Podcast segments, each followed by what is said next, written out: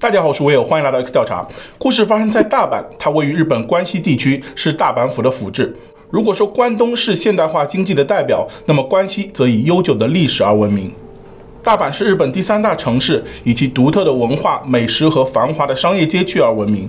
城市里有历史悠久的建筑大阪城，有现代化的摩天大楼通天阁，还有购物天堂心斋桥、道顿窟等等。美食街里供应着各种美味食物。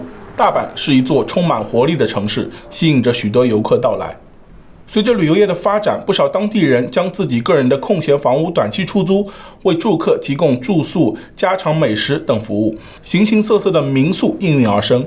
相比于普通酒店，民宿的价格较为低廉，住客也能够更好地体验当地文化。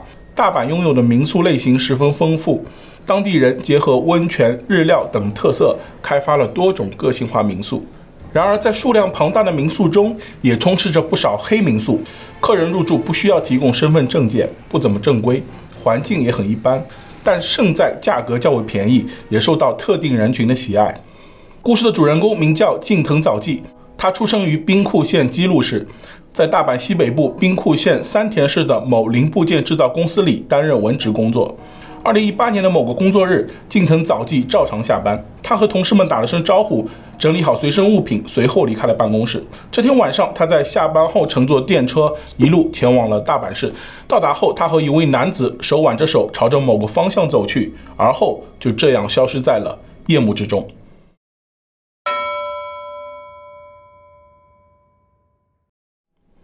二零一八年的二月十七日，这天是个星期六。兵库县警方接到一通报警电话，报案人是一名妇女，她表示自己的女儿近藤早纪已经失踪两天了。原来一向对工作勤恳的近藤早纪，昨天竟然一整天都没有到公司上班，她的上级怎么也联系不上她，所以就联系了她的母亲。近藤早纪的母亲居住在兵库县老家，在女儿上班后还是常常与她保持联系。接到女儿公司同事打来的电话后，她感到十分担忧，连忙试着拨打了女儿的手机，但无法打通。忐忑不安的母亲等了一天后，觉得事情不妙，所以就打电话报警。警方接报后，随即展开了调查。失踪者近藤早纪，这年二十七岁，是兵库县三田市的一位上班族。早些时候和母亲、弟弟与祖父一起生活。近藤早纪的父亲从事钢铁行业，久驻泰国工作，少有机会回国和家人团聚。几乎每年，近藤一家都会策划一场家庭旅行，全家人趁着旅行的机会去到泰国看望父亲。旅行中，近藤早纪对国外产生了向往，他立志好好学习英语，将来有机会去更多国家看看。日子一天天过去，近藤早纪以优异的成绩进入了兵库县一所著名的中高一贯制私立女校。他加入学校的铜管乐社团，每天过得十分充实。近藤早纪专注于语言学习，尤其是英语学习上付出了很多努力，也取得了不错的英文水平，能够毫无障碍地阅读英文原文杂志或者观看英文影片。高中毕业后，他考入了县内的一所大学。因为英语出色，他利用假期到西方国家短期游学，也结交了一些外国友人。毕业后，近藤早纪步入了职场，换了几份工作。就在两年前，他来到了三田市的一家零部件制造公司里做文职，搬进了公司的员工宿舍，开始了独居生活。近藤早纪是个热情开朗的人，在路上会好心地帮助问路的外国人，还经常邀请认识的外国朋友到家中做客。在公司里，他也会热心帮助同事们解决英语方面的问题，是一个很受欢迎的人。在同事和家人的眼中，近藤早纪温柔友善、聪明懂事、有责任心，绝不会故意失联。他的人际关系也比较单纯，不像会与人结仇。如此一来，他的突然失踪令人百思不得其解。警方调查了近藤早纪的交际圈，随后从一位朋友口中得知了一条重要线索。原来，近藤早纪曾在失踪当天的二月十五日告诉朋友，下班后要和一个美国人约会。那人名叫 J，是近藤早纪最近在网上认识的网友。该线索立即引起了警方的注意，他们调取了相关场所和街道的监控，调查近藤早纪下班后的行踪。果然，在他的身边发现了这名疑似网友 J 的男子。二月十五日，情人节过后的一天，这天晚上，近藤早纪下班离开公司后，直接去了附近的车站，乘坐一段时间电车后，抵达了大阪的森之宫站。午夜时分，车站附近的监控拍到他与一名男子的身影，两人紧挨着，举止亲昵，朝着南面走去，看起来就像一对情侣一样。监控最后追踪到近藤早纪与男子走进了电车站不远处的某家民宿中，但在之后的几天内，监控只拍到同行男子反复进出民宿的画面，却始终没有见到近藤早纪的身影。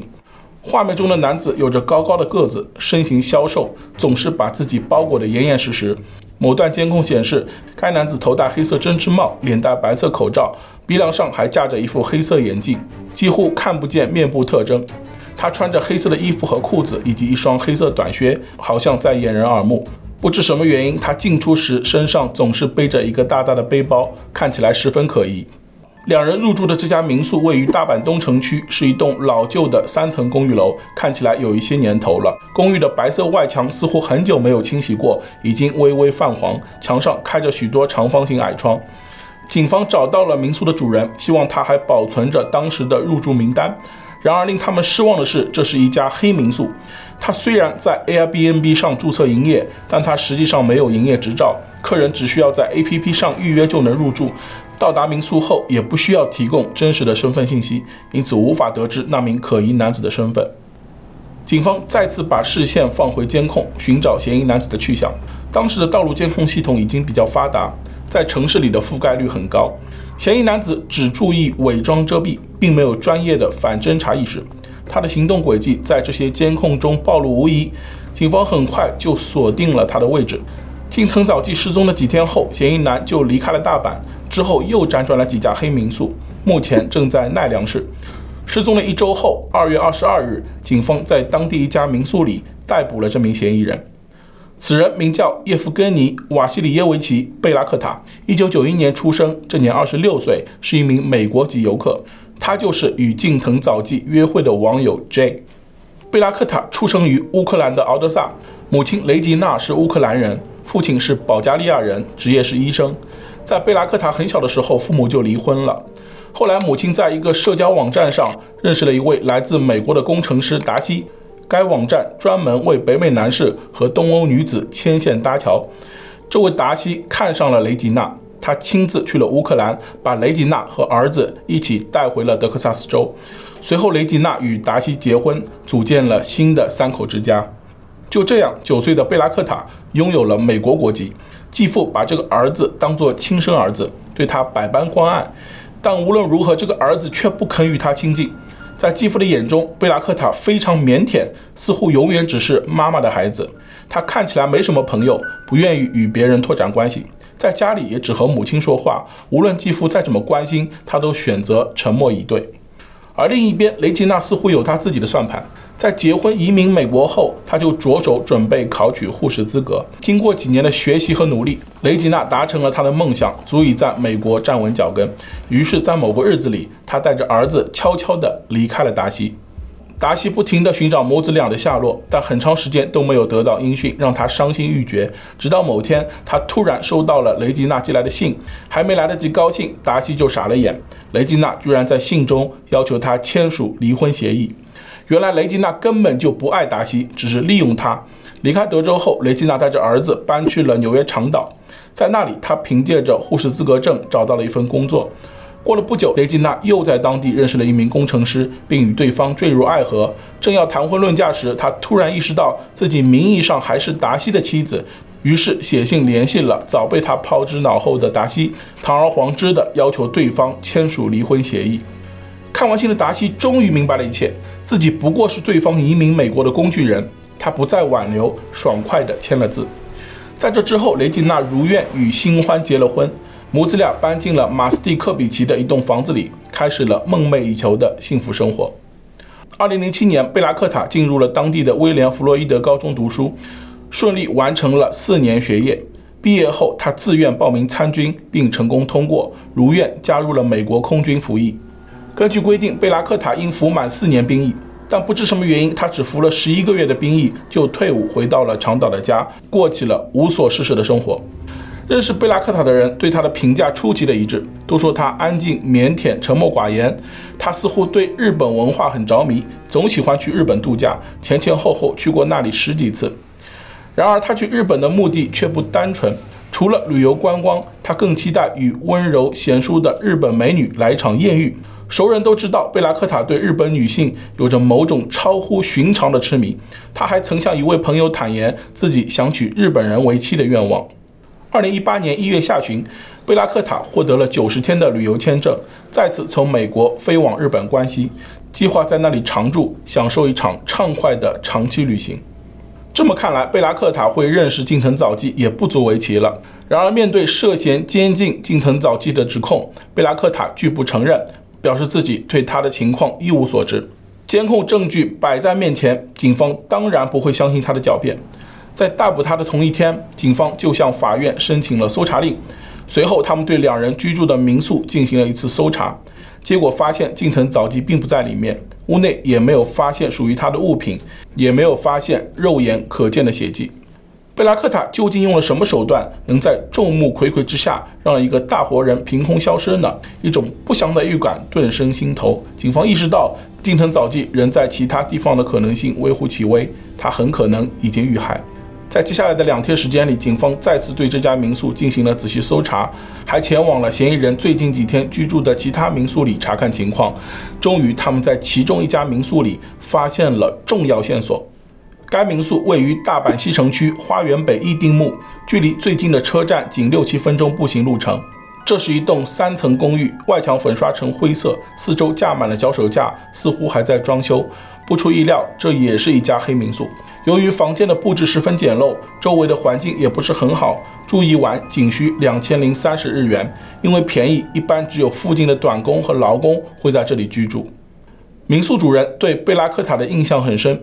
几天前，有一位年轻英俊的外国人提着行李箱在民宿里入住了一晚。外国游客在他这里十分罕见，店主难免留心多观察了几眼。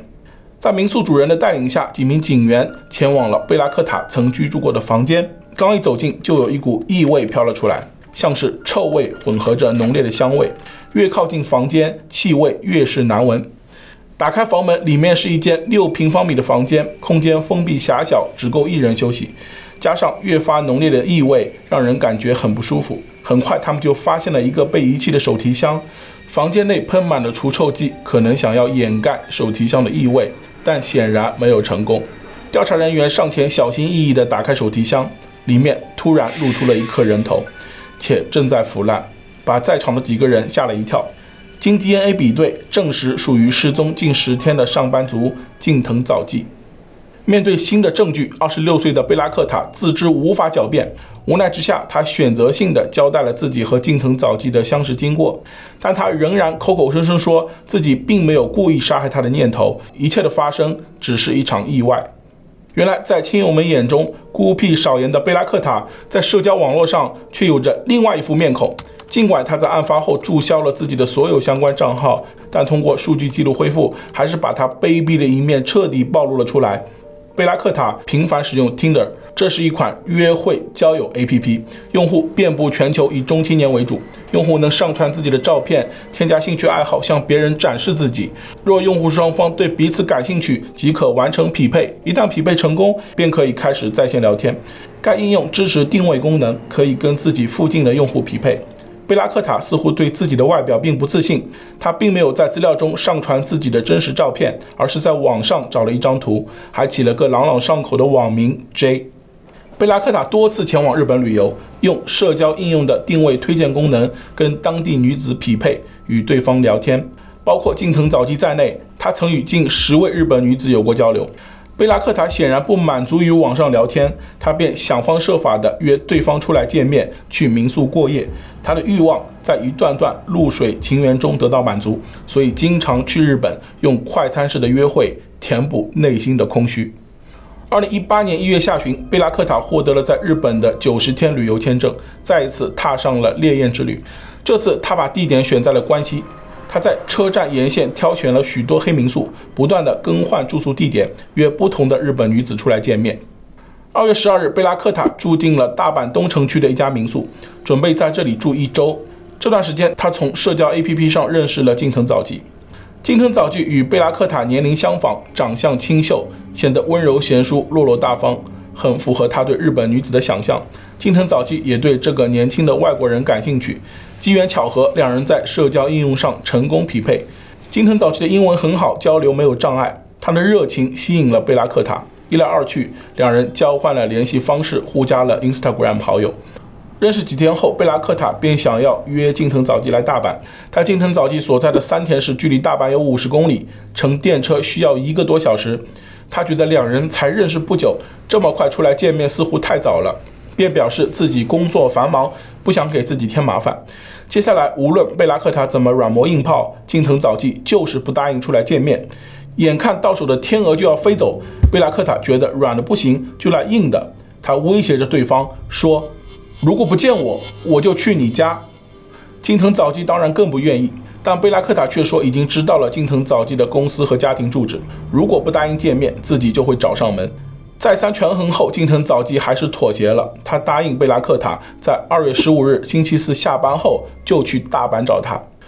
很快就到了两人约定的日子。这天下班后，近藤早纪就坐上了去大阪森之宫站的电车，贝拉克塔就在附近等他。刚见到贝拉克塔本人后，金藤早纪觉得有些诧异。眼前的人看上去跟社交应用上的 J 照片完全不一样。贝拉克塔却很高兴，寒暄一番后，金藤早纪也放下了戒备。在对方的带领下，两人有说有笑地朝着民宿走去。第二天是工作日，金藤早纪还得赶回三田市上班，因此并没有打算久留。但他万万没有想到，自己再也没有回去的机会了。警方在调查中发现。在近藤早纪之前，还有四五名女子和贝拉克塔入住过同一家民宿，但他们都没有受到伤害，只有近藤早纪成为了唯一的受害者。目前寻找近藤早纪剩下的遗体成为了当务之急。经过多日审讯，贝拉克塔终于承认自己分解并遗弃了近藤早纪的尸体，但对于当晚在民宿里发生的事，他依然咬紧牙关，避而不谈。根据他的供词，警方来到了大阪附近的山区，他们进入树林，经过一番查找。他们看到一处地方有明显翻动痕迹，在一层薄薄的新土下，警方找到了近藤早纪的双臂，其躯干也在不远处被发现。同一天，警方在京都的竹林里找到了近藤早纪的双腿。谁也没想到，善良热情的近藤早纪竟然落得如此下场。他的家人得到这个消息后，更是悲痛欲绝。法医报告显示，近藤早纪的死因为窒息，但直到现在，贝拉克塔仍然不肯供述实情。他显得十分害怕，反复告诉警察自己不是故意的。警方猜测二人可能在民宿中发生了争执，在这一过程中，近藤早纪被他失手杀害。发现近藤早纪没了呼吸后，贝拉克塔不禁感到一阵后怕。冷静过后，他开始思考怎么把事情瞒下去。他慌忙把近藤早纪的手机关机，以防他的家人朋友打来电话。接着，他又注销了自己的社交网站账号，隐瞒两人的关系，然后在网上搜索各种处理方法。胆战心惊的他实行了接下来的计划。第二天，贝拉克塔背着大包出了门，他买回来一把锯子和除臭剂。离退宿的日子还有几天，他不敢声张，悄悄地在房间内进行了肢解。之后分几天遗弃在大阪和京都的山上。最能够分辨身份的头，则被他装进了手提箱，藏在另一间黑民宿里。为了掩盖发出的臭味，他在房间里喷洒大量除臭剂以掩人耳目。但他的如意算盘终究落了空。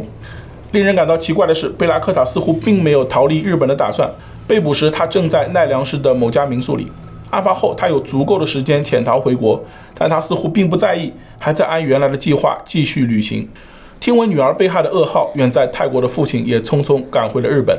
在之后一年中，他时刻关注着案件的动向，希望法院能给凶手严厉的制裁，还女儿一个公道。案发一年后，案件在神户地方法院开庭审理。由于无法证明贝拉克塔有故意杀害意图，最终他被指控过失杀人与遗弃尸体两项罪名。法庭上的贝拉克塔看起来十分憔悴，他仍然不断地为自己辩解，坚称自己从未想过杀害对方，恳求他的家属谅解。他不停地道着歉，还说：“我将背负这一罪行的重担，直到我死的那一天。”不过，没有人相信他的这番慷慨陈词。虽然已经无法判断他在案发时的意图，但他事后的一系列举动根本看不出有半点悔意。贝拉克塔非但没有自首，反而试图用注销账户、分尸掩埋等手段隐藏犯罪实情，是自私且无情的行为。由于罪证确凿，案件的审理并没有持续太久。二零一九年一月，神户地方法院正式宣判，被告贝拉克塔过失杀人等罪名成立，判处八年有期徒刑。这一判决引起了许多人的愤怒，近藤早纪的家属更是感到极其失望。他们觉得对凶手的量刑太轻了，连真相都尚未明朗，审判就这样匆匆结束了。由于贝拉克塔继续保持缄默，拒不配合，他们可能永远无法得知女儿为什么会遇害了。值得一提的是，这已经是日本两年内的第八起利用民宿的违法犯罪事件。其情节恶劣程度引起了有关部门对黑民宿问题的重视。事件发生之后，日本对民宿产业进行了整顿。